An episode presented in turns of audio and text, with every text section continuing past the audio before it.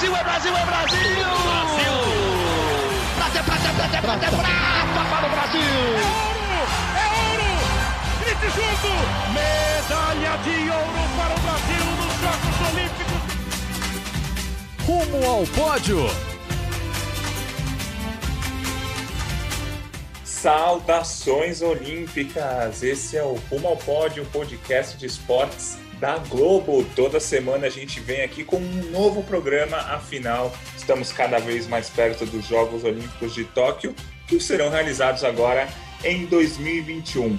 Eu, Guilherme Costa, costumo apresentar o programa ao lado do meu amigo e fiel escudeiro Marcel Merguizo, mas ele segue nas merecidas férias. Então eu toco o barco sozinho aqui porque tem muita coisa para falar Afinal, na última sexta-feira, Tóquio recomeçou a contagem regressiva para as Olimpíadas a partir do número 300. Portanto, faltam menos de 300 dias para a Olimpíada do ano que vem. E para participar aqui do nosso podcast, eu convidei o Carlos Gil, correspondente da Globo lá em Tóquio, que tem acompanhado de perto toda essa preparação da cidade para os Jogos, desde antes da pandemia, agora nesse período pós-início da pandemia, né? A gente não costuma falar pós-pandemia porque a pandemia ainda não acabou, mas a gente vai conversar com o Carlos Gil, que vai trazer todas as informações dos Jogos Olímpicos de Tóquio. Ele, por conta do fuso horário, não vai conseguir gravar com a gente o podcast, mas a gente conversou e ele mandou um áudio para a gente. A primeira pergunta que eu fiz para ele é, acho que a pergunta que todo mundo quer fazer. Carlos Gil, afinal, já podemos cravar? Vai ter Olimpíada? Oi, Guilherme, obrigado pelo convite. Abraço também para todo mundo ligado aí no Rumo ao Pódio. Olha, eu acho que afirmar que teremos Olimpíadas daqui a 300 dias é, me parece prematuro dizer que os jogos vão acontecer. No entanto, acho que é, essa possibilidade é cada vez mais concreta e o otimismo né, da parte do comitê organizador e do Comitê Olímpico Internacional também.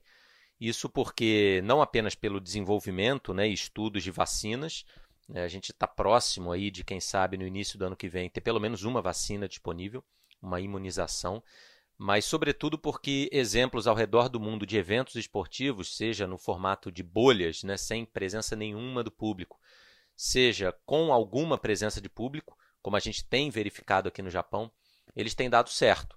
Né? Não, não temos visto é, grandes surtos entre atletas, ou seja, os procedimentos e protocolos de segurança têm sido responsáveis aí por um ambiente seguro, a gente, é, de maneira geral, seguro, né? Claro que um caso ou outro pode acontecer, mas não a ponto de paralisar as competições. A gente viu competições aí do tênis, do basquete, aqui no Japão o beisebol e o futebol já inclusive ampliaram a capacidade de público nos estádios, né? Mais gente está podendo ir assistir. Então esses são exemplos que, que estão servindo é, como um laboratório também para o comitê organizador do que ele vai fazer nos Jogos Olímpicos ainda se fala que ah, vai ter Olimpíada só se tiver vacina. Isso da parte de fora, porque para quem organiza os jogos, é, não tem vinculado essa obrigatoriedade de uma vacina, e sim a obrigatoriedade de um protocolo seguro, não necessariamente com uma vacina. Então, eu acho que para a gente cravar vai ter Olimpíada, ainda vai ser preciso esperar um pouquinho mais, talvez até o fim do ano, talvez até o início do ano que vem. É, mas uh, os sinais são positivos. Agora, isso a gente está falando, né, é, dando sequência ao que está sendo feito até agora. É claro que, vindo o inverno no hemisfério norte, uma grande leva de contaminados surgindo aí na Europa, nos Estados Unidos, ou mesmo aqui na Ásia, no Japão. É claro que tudo isso muda, né? Estou falando isso com base no que está sendo feito agora, no que está sendo debatido agora e no cenário de agora. É por isso que eu é, acho que é prematuro e até perigoso afirmar, cravar que teremos Jogos Olímpicos, mas tudo leva a crer que teremos nesse momento. É isso aí, Carlos Gil. É, muitos eventos estão tendo sucesso, né? A NBA, o UFC, a Fórmula 1, o US Open, Roland Garros de tênis, enfim. A gente não vai falar muito do futebol masculino, futebol masculino aqui do Brasil, o Campeonato Brasileiro voltou, mas está com todos esses casos, mas não é o caso da gente falar disso é, por aqui. Mas a gente está tendo muitos eventos, né? Daqui a pouco a gente vai falar das competições que aconteceram nessa última semana já, competições importantíssimas, competições é, preparatórias para os Jogos Olímpicos já desde já. Então, já está rolando o esporte olímpico, a gente já falou aqui algumas semanas, já voltou pra, praticamente para valer, muitas modalidades já estão com as suas principais modalidades é, com as suas principais competições acontecendo. E o Carlos Gil vai trazer mais uma novidade para a gente, falando do número de pessoas e da redução do, das Olimpíadas de Tóquio. Né? A gente sempre tem uma Olimpíada com 11 mil atletas, estava previsto esses 11 mil atletas, esses 11 mil atletas serão mantidos. Não terá redução de atletas para a Olimpíada de Tóquio por conta desse adiamento da pandemia, mas a gente vai ter redução de credenciais. Né? A gente vai ter uma comitiva olímpica menor, a gente vai ter menos eventos ali na Vila Olímpica e, claro, muito provavelmente a gente vai ter menos jornalistas também. Né? E o Carlos Gil vai contar para a gente um pouquinho dessa história de redução do pessoal que vai trabalhar na Olimpíada. Pois é, exatamente isso. Né? O número de atletas permanece inalterado, essa é a ideia, né? tanto para os Jogos Olímpicos quanto Paralímpicos, mas uma redução de 10% a 15% no que eles chamam de stakeholders, que seriam parceiros dos Jogos. E por parceiros dos Jogos é uma definição bem ampla, né?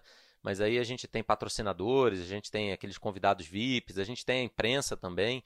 Então, acho que a gente até já tinha comentado sobre isso né, é, anteriormente, de que é, os, os é, as televisões e, enfim, os jornais e todos aqueles que compram os direitos de, de transmissão e veiculação dos jogos, que teriam que enviar equipes menores aqui para o Japão, até porque não sabemos quais serão os procedimentos, mas possivelmente a gente vai ter um acesso também restrito às arenas, né? não só de torcida, mas de imprensa também.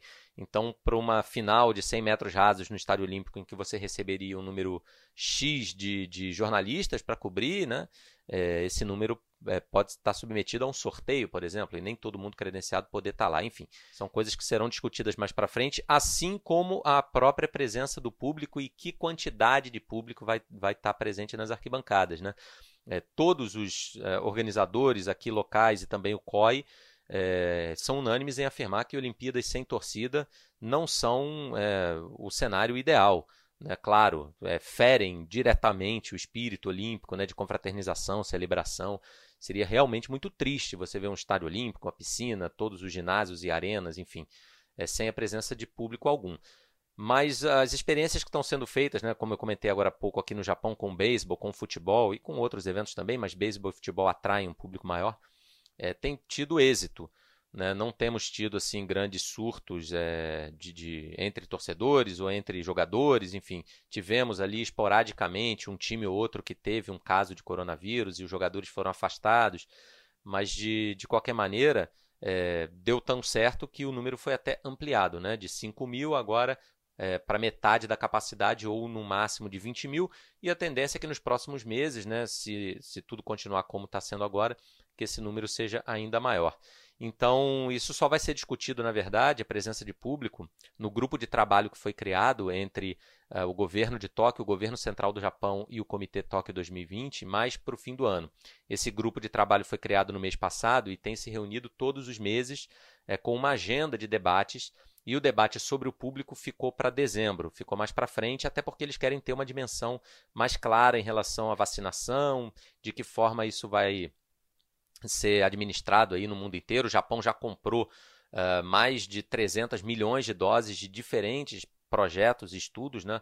O Japão já, já acertou e já fez acordos com diferentes laboratórios para poder garantir para a sua população é, a imunização assim que for possível mas é, não, não foi batido esse martelo sobre presença de público, não.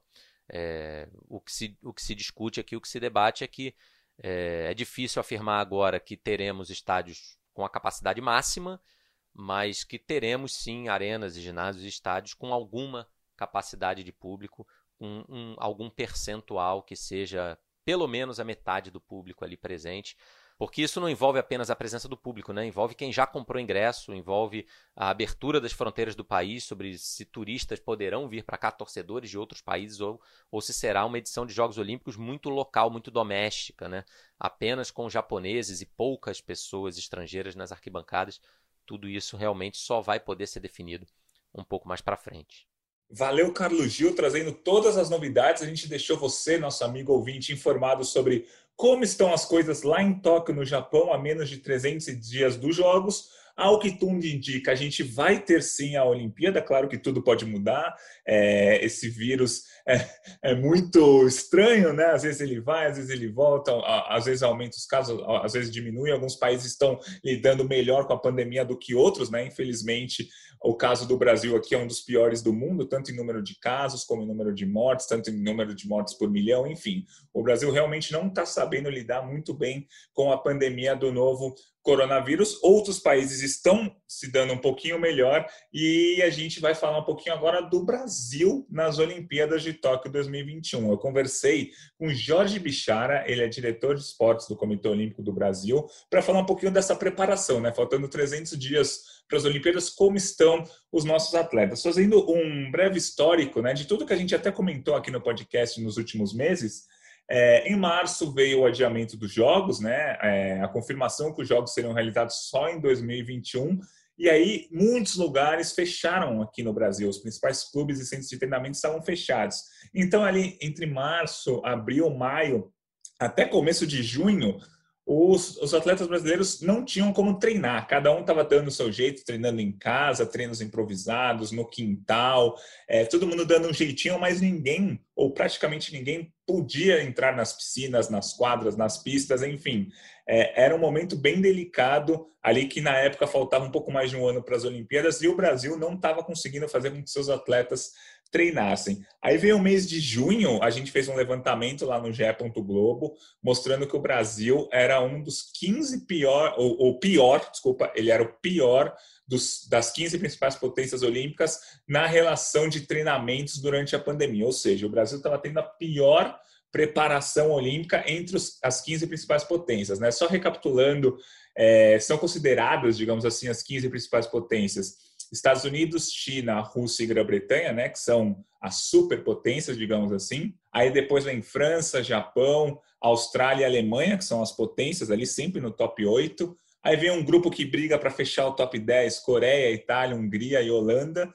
E aí, a partir daí, começa a briga do Brasil, né? Além desses 12 países que eu citei, tem Brasil, é, Espanha, Nova Zelândia, fechando aí, Canadá, fechando esse top 15, top 16 do, do quadro de medalhas, ou os 16 países com mais chances de medalha nas Olimpíadas do ano que vem. E o Brasil era o pior desse, desse entre esses todos os países com relação aos treinamentos dos atletas. Quase ninguém estava conseguindo treinar aqui no Brasil em julho. E aí a gente andou mais um pouco, no final de julho o COB conseguiu finalmente colocar, tirar do papel a missão Europa, que era levar mais de 100 atletas para treinar na Europa, já que os principais centros de treinamento estavam fechados aqui no Brasil. Então, os principais atletas do Brasil de atletismo, natação, judô, o pessoal da canoagem slalom, taekwondo, enfim, muita gente foi para a Europa e continua na Europa é, fazendo os treinamentos porque aqui no Brasil as coisas estão melhorando um pouco, os números da pandemia estão melhorando e os clubes e centros de treinamento estão reabrindo. Aliás, a gente fez um levantamento que o último dos grandes centros de treinamento dos atletas brasileiros que reabriu foi na última semana o centro de treinamento de boxe que fica aqui em São Paulo. Ele finalmente foi reaberto, né? Eles treinam é, num, num local ali em Santa Amaro, na zona sul de São Paulo. E a seleção de boxe a gente sempre lembra, né? Tem um campeão, uma campeã mundial, né? A Beatriz Ferreira é a atual campeã mundial.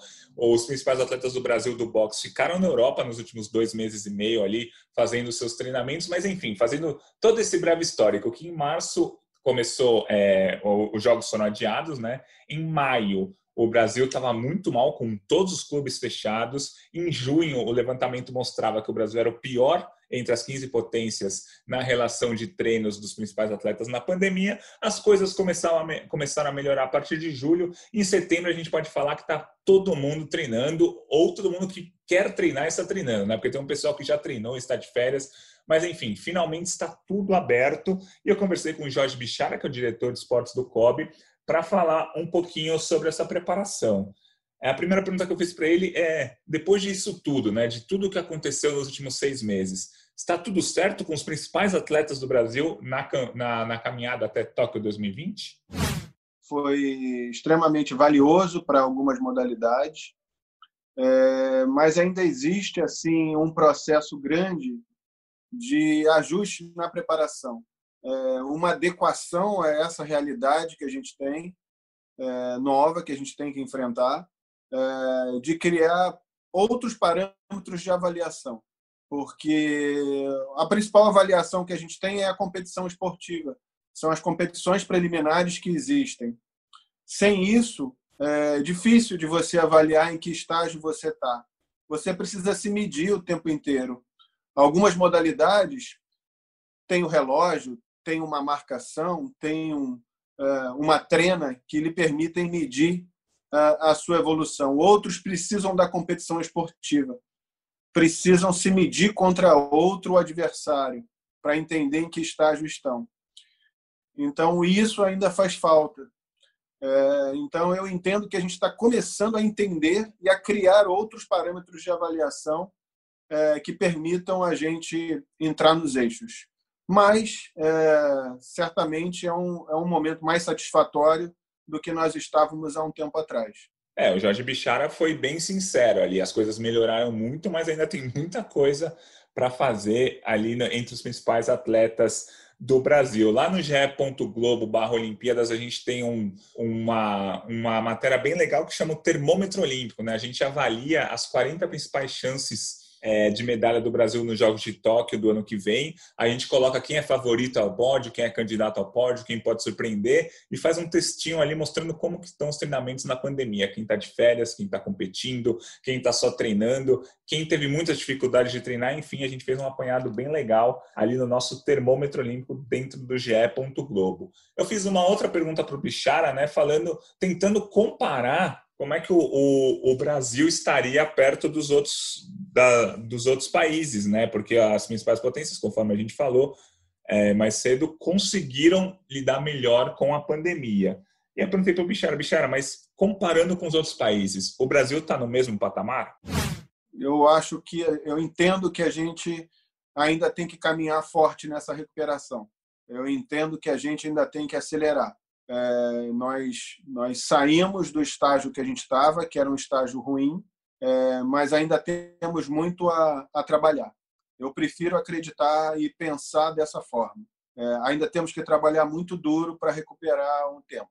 É, como eu disse, estou satisfeito com o modelo, com o momento que a gente está, mas ainda temos que trabalhar muito, muito duro ainda. Pois é, esse é o Jorge Bichara, que é o diretor de esportes do Comitê Olímpico do Brasil. A última pergunta que eu, que eu fiz para ele foi mais ou menos a mesma que eu fiz para o Gil, né, nosso correspondente no Japão. Já dá para ter certeza que vai ter Olimpíada? É, como é que vai ser? Como é que vão ser esses próximos 10 meses até os Jogos Olímpicos? O, o Jorge Bichara comentou que é, a vacina pode tranquilizar muito. O Bichara não deixou claro que as Olimpíadas só acontecerão se a gente tiver uma vacina, mas ele falou que a vacina vai tranquilizar a gente. E a partir de fevereiro é, do ano que vem, a gente vai ter uma clara noção de como vão ser os jogos, porque a gente ainda tem muita dúvida de como vai ser a Olimpíada. Ele acredita que até em fevereiro a gente vai ter todas as respostas, e claro, ele quer que em fevereiro do ano que vem os atletas brasileiros estejam, estejam tão bem quanto estavam em fevereiro desse ano, antes da pandemia,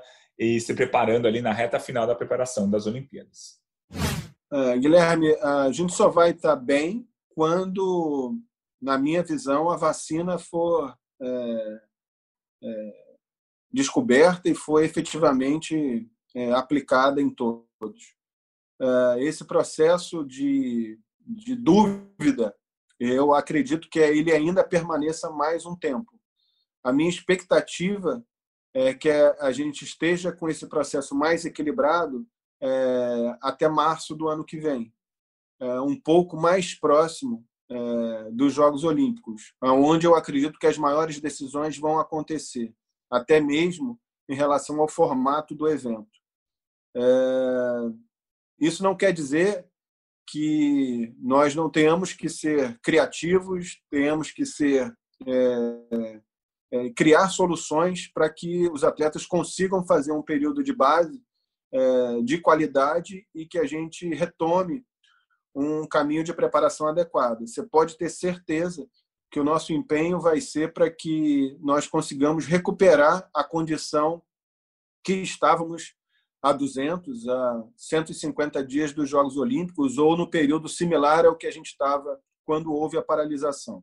Nós estávamos num bom momento, é, e a minha expectativa é que a gente retome essa condição é, no ano que vem, que a gente consiga chegar em fevereiro na mesma condição que a gente estava em fevereiro de 2020, que a gente chegue em fevereiro de 2021 na mesma condição que estávamos em fevereiro de 2020. Essa é a minha expectativa e esse é todo o empenho é, do meu trabalho, do trabalho da minha equipe e o que a gente vê dentro das confederações. Aí o Jorge Bichara, diretor de esportes do COB, a gente tem falado aqui bastante, vocês têm visto no Sport TV, na Globo e no GE.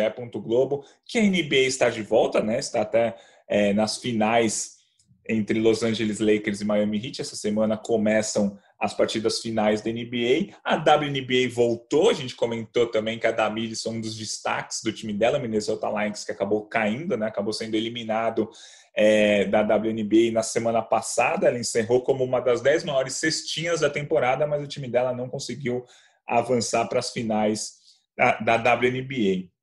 A liga, a, as, os principais torneios de handball na Europa já voltaram de seleções, ainda não, mas de clubes. Está rolando a Champions League, está é, tá rolando muita coisa de handball mas o polo aquático ainda, o vôlei também, né? O vôlei, a, os torneios lá na Europa estão rolando, o Campeonato Paulista já voltou aqui no Brasil também, mas o polo aquático é uma modalidade que ainda não voltou para valer nem entre os clubes. Um dos principais jogadores, se não o principal jogador dessa geração da seleção brasileira é o Gustavo, conhecido como Grume, e ele joga no, no time da Espanha e ele voltou a jogar depois de seis meses parado. Nessa última semana, ele joga num time da Espanha. Ele jogou a Copa Catalunha e contou para a gente como foi é, esse retorno do polo aquático que ainda, que parece que ainda não se acostumou ao novo normal. Eu digo o polo aquático. O Grume já está super acostumado e mandou um áudio para a gente. Diga lá, Grume. Bom, a volta aqui na Europa já está acontecendo. Cada país está com regulamento para a volta da competição e aqui sobre a Liga Premática, a Liga Espanhola, ainda não temos um, um regulamento né, de protocolo, mas para a Copa Catalunha está sendo um, até um protocolo tranquilo, cada clube se faz responsável pelos seus jogadores, pelo mando de campo, Alguns clubes estão fazendo portões fechados, outros clubes estão fazendo com limitação de torcida, então pouca gente, cadeira uma distante da outra, todo mundo tem que aferir a temperatura, tem que preencher um papel, né, um termo de responsabilidade por estar indo assistir, todo mundo assistindo o jogo de máscara, todo um distanciamento também, mas cada clube está se fazendo responsável, né? Sobre o seu jogador e sobre o seu mando de campo também. E sobre a Liga Premate, a gente ainda está esperando o que vai acontecer para saber qual vai ser o protocolo de segurança, qual vai ser o protocolo para essa volta da Liga. E as competições europeias também ainda não declararam em certo quais os protocolos que serão usados. Tá aí o Grume, jogador da seleção brasileira de polo aquático, é o principal nome da seleção atualmente. A seleção de polo aquático do Brasil, que não está classificada para as Olimpíadas ainda, ficou com bronze nos Jogos Pan-Americanos do ano passado, quando só o campeão conseguia a, a classificação. E vai disputar um pré-olímpico mundial agora no início de 2021 para tentar uma vaga que é até triste dizer, mas é bem improvável. Claro que o Brasil tem chance é, são quatro vagas que o Pré-Olímpico Mundial dá, mas tem muita seleção boa ali e o Brasil não é favorito a, a, conquistar uma vaga para as Olimpíadas, mas claro, a gente vai acompanhar de perto ali no início do ano que vem o Pré-Olímpico, porque o Brasil tem chances, pode não ser favorito a vaga, mas o Brasil tem chances e o Grume é o principal destaque, né? Ele joga no Mataró ali da, da Espanha e ele é um principal nome da seleção brasileira para tentar essa vaga olímpica. Mudando um pouquinho de assunto, a gente falou do polo aquático, a gente vai falar um pouco do judô.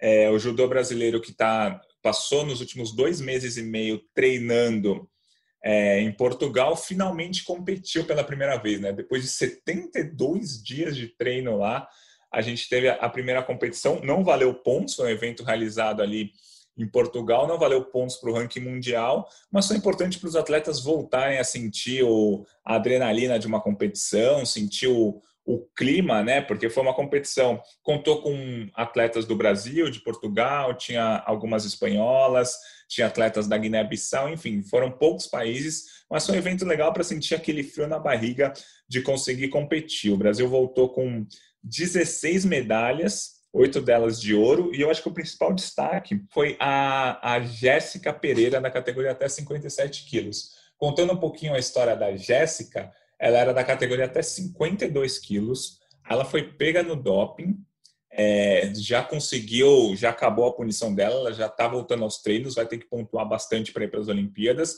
mas ela voltou é, a competir em outra categoria. Ela era do até 52 e agora está no até 57 quilos. Ou seja, ela vai ser uma rival da Rafaela Silva por uma vaga nas Olimpíadas. A Rafaela Silva a gente comentou na semana passada, mas é sempre bom ressaltar.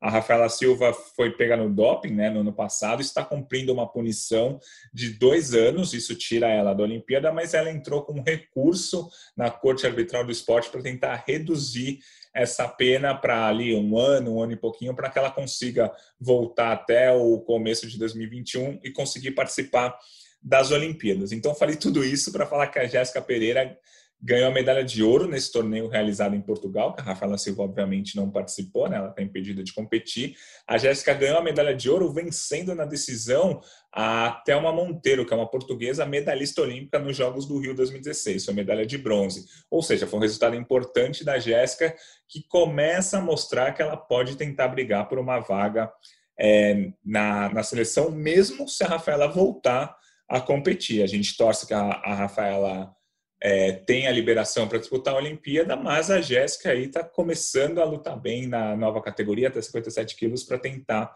essa vaga olímpica. Os outros ouros do Brasil, só para é, elencar aqui, a Jéssica, a Kathleen Quadros, a Maria Portela, o Renan Torres, o João Pedro Macedo, o Marcelo Gomes, o Rafael Buzacarini e o Rafael Silva foram oito medalhas de ouro e a Jéssica falou um pouquinho da conquista. Vamos ouvir essa competição deu muito para matar a saudade de competir, valeu muito a pena. A volta à competição, sentir adrenalina, é, isso eu estava sentindo muita falta disso. E graças a Deus eu pude participar dessa competição, graças ao COB e à CBJ pela essa parceria de podermos estar aqui competindo, fazendo, fazendo o que amamos. E essa competição foi de extrema importância para mim, que estou indo para uma categoria nova e pude lutar com adversários bem fortes e pude ver a minha evolução durante esse treinamento. Tá aí a Jéssica Pereira que ganhou a medalha de ouro no torneio em Portugal, batendo uma medalhista olímpica. Isso é sempre importante falar. Quem também foi campeão nesse torneio de Portugal Rafael Silva. O Rafael Silva foi bronze nas Olimpíadas de Londres 2012 e também nas Olimpíadas do Rio 2016 está na caminhada aí para tentar disputar sua terceira Olimpíada. Ele hoje estaria classificado para os Jogos, mas ele ainda tem uma disputa interna bem forte com o Davi Moura ali na categoria pesado. Cada país só tem direito a levar um atleta por categoria. O Brasil tem o Rafael Silva e o Davi Moura, que são dois atletas que estão entre os oito melhores do mundo. Então eles estão disputando aí para ver quem será o representante brasileiro. O Davi Moura não está na Europa, ele optou por ficar treinando é, aqui no Brasil, mas o Rafael Silva foi para a Europa e conquistou a medalha de ouro nesse torneio em Portugal. Vamos ouvi-lo. Estou muito feliz de poder voltar a competir. Estava com saudade de, desse ambiente de competição e, de poder sentir esse friozinho na barriga, aquela noite mal dormida, chegar na competição, no ginásio, sentir esse, esse ambiente bastante importante. E foram 72 dias de treino aqui em Portugal. Estou bastante feliz de, de, ter conseguido evoluir, de ter conseguido melhorar algumas coisas. E agora é torcer para que as competições voltem logo e eu consiga é, cada vez mais trilhar esse caminho aí para chegar na, na Olimpíada, conseguir me classificar e, e tentar mais um pódio olímpico. É isso aí, esse é o Rafael Silva, medalhista de ouro no torneio de Portugal é, de judô. A gente tá, a gente falou, né, que as competições estão voltando para valer. Muita coisa aconteceu nesse fim de semana que passou. Destaque também para Ana Marcela, Ana Marcela Cunha, ela que é a atual campeã do circuito mundial de águas abertas, né, aquela prova de 10 quilômetros nadada ou em alto mar, ou numa lagoa, ou numa represa, mas não é numa piscina, né? É por isso o nome Águas Abertas. A Ana Marcela participou do campeonato francês da modalidade, né? Ela participou como convidada, né? Ela estava treinando na Europa, quis competir, participou do campeonato francês e conquistou a medalha de bronze nos 10 quilômetros e levou o ouro nos 5 quilômetros. Então, duas medalhas importantes para Ana Marcela nas águas abertas. Está rolando essa semana Roland Garros de tênis. É, você está vendo no Sport TV 3 essa semana, sempre, todos os dias, desde as seis da manhã, os principais jogos da rodada. Mas vamos falar um pouco do que aconteceu na semana passada no Circuito Mundial de Tênis, que o Brasil teve duas notícias bem interessantes no tênis feminino. A Louise Stephanie foi vice-campeã do WTA de Estrasburgo, na França. É, foi a última competição antes de Roland Garros, mas foi mais um resultado importante. Ela que joga duplas ao lado da americana Hailey Caster. Então, mais um resultado importante dela. Então, a Luísa subindo cada vez mais no ranking mundial. E na, no, na competição individual, a Bia Haddad conquistou um torneio em Portugal, um torneio pequeno, vale pouquíssimos pontos para o ranking mundial, mas é mais uma conquista importante para ela porque ela ficou um ano parada porque ela foi suspensa por doping, né? a suspensão já acabou. Depois ela ficou mais um tempo parada por, conta da pandemia, que não deixava os torneios voltarem. E agora é, ela conquistou um torneio em Portugal nessa, na semana que passou, o terceiro título dela em quatro semanas e o título que ela não conquistou, ela foi vice. Então são três títulos e um vice-campeonato na sequência para ela subir no ranking aos poucos. Né? Ela estava na posição de número 1206, lá bem para trás do ranking mundial, porque ela estava praticamente sem pontos, né? ficou um ano sem competir, mas aí conseguiu esses títulos que a gente elencou e agora está perto de voltar para o grupo dos 400, das 400 melhores do mundo. É um número ainda que assusta, né? Pô, ela não está nem entre as 400 melhores do mundo, mas ela está provando que ela está jogando muito bem. Ela está jogando contra atletas com um ranking melhor que o dela e conquistou três títulos, mas ainda são pontuações pequenas para ela que já foi durante muito e muito tempo top 100 do ranking mundial e a esperança é que ela volte ali para para ser top 100, top 50, talvez que a Biadade tem tênis é, para isso. A gente falou já de um monte de esporte, mas muita coisa aconteceu nessa semana. E eu acho que é importante a gente falar do vôlei de praia também, que teve a primeira etapa do circuito masculino é, nacional, né, em Saquarema, disputado numa bolha ali no centro de treinamentos da Confederação Brasileira de Vôlei, e o título ficou com o André e o George. O André e o George são os atuais campeões do circuito nacional, né? ganharam na última temporada, e agora começaram do jeito que terminaram a última temporada, vencendo a etapa do circuito nacional mas é sempre importante falar que as, os, as duas duplas brasileiras que vão para Tóquio são o Alisson e o Álvaro, o Bruno e o Evandro, ou seja, o André e o Jorge, que são os campeões dessa etapa, não vão participar das Olimpíadas. O Alisson e o Álvaro e o Bruno e o Evandro caíram nas quartas de final dessa etapa de Saquarema do Circuito Nacional. É claro que a primeira etapa, depois de muito tempo parado, tal, mas mostra um pouquinho da força do vôlei de praia brasileiro. Né? Essas duas duplas que eu citei que vão para a Olimpíada é, de Tóquio vão chegar nos jogos com chances reais de medalha e não conseguiram nem passar das quartas de final. Isso prova que o Brasil tem muitas duplas boas é, disputando o circuito nacional. Parabéns aí ao André e ao George, campeões da etapa do circuito nacional de vôlei de praia. E para terminar aqui nosso giro das modalidades, a gente teve na sexta-feira a etapa de Doha da Liga Diamante, o principal circuito de provas do mundo do atletismo e um brasileiro participou, que foi o Gabriel Constantino, ele ficou na quarta posição dos 110 metros com barreira. O Gabriel Constantino é um atleta que tem um, um, tempo muito bom, né? O ano passado ele correu essa prova em 13 segundos e 18 centésimos, que o coloca entre os 10 melhores do ranking mundial. Nessa prova em Doha ele ficou em quarto, mas ele vinha brigando pela liderança até a antepenúltima barreira, quando ele deu uma tropicada ali, perdeu centésimos importantes e ficou na quarta posição, mas é legal o registro aí. O Gabriel Constantino é um cara que vai chegar na Olimpíada nos 110 metros com barreira, com é, naquele grupo dos que podem surpreender. Ele não vai chegar favorito ao pódio,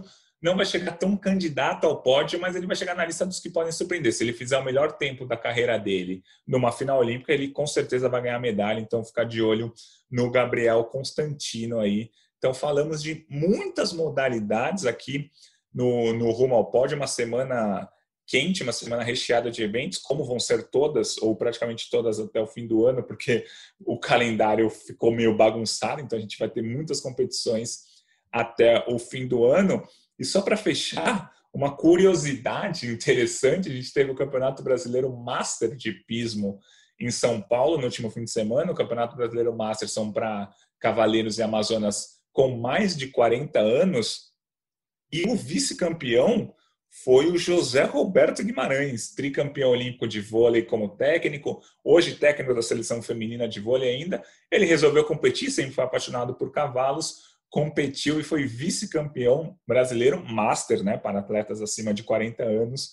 Então, um resultado bem legal e até curioso do esporte brasileiro aí, o tricampeão olímpico como técnico de vôlei, sendo vice-campeão brasileiro master de hipismo. Então, estamos fechando por aqui mais um, um rumo ao pódio. O Marcel Merguizo, que costuma apresentar o programa aqui comigo, segue nas suas merecidas férias e eu sigo tocando o barco aqui do Rumo ao Pódio, o podcast de esportes olímpicos da Globo. A gente falou hoje com o Carlos Gil, nosso correspondente lá em Tóquio, trazendo todas as novidades da, dos Jogos Olímpicos lá da cidade onde vão acontecer os Jogos.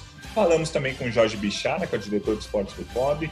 O Grume, principal atleta de polo aquático do Brasil, também falou com a gente sobre a volta das competições lá na Europa. A gente ouviu também a Jéssica Pereira e o Rafael Silva do judô que conquistaram medalhas no fim de semana. Eu fico por aqui, mas a gente volta na semana que vem, sempre todas as terças-feiras lá no ge.globo podcasts ou no seu agregador que você mais gosta de utilizar, que está lá o nosso Rumo ao Pódio. A, a edição é feita pelo Léo M. Bianchi e pelo Rafa Bianco, são os dois nossos os editores aqui do Rumo ao Pódio. A gente fica por aqui, mas volta na semana que vem com muito mais informações olímpicas. Um abraço para todos, saudações olímpicas.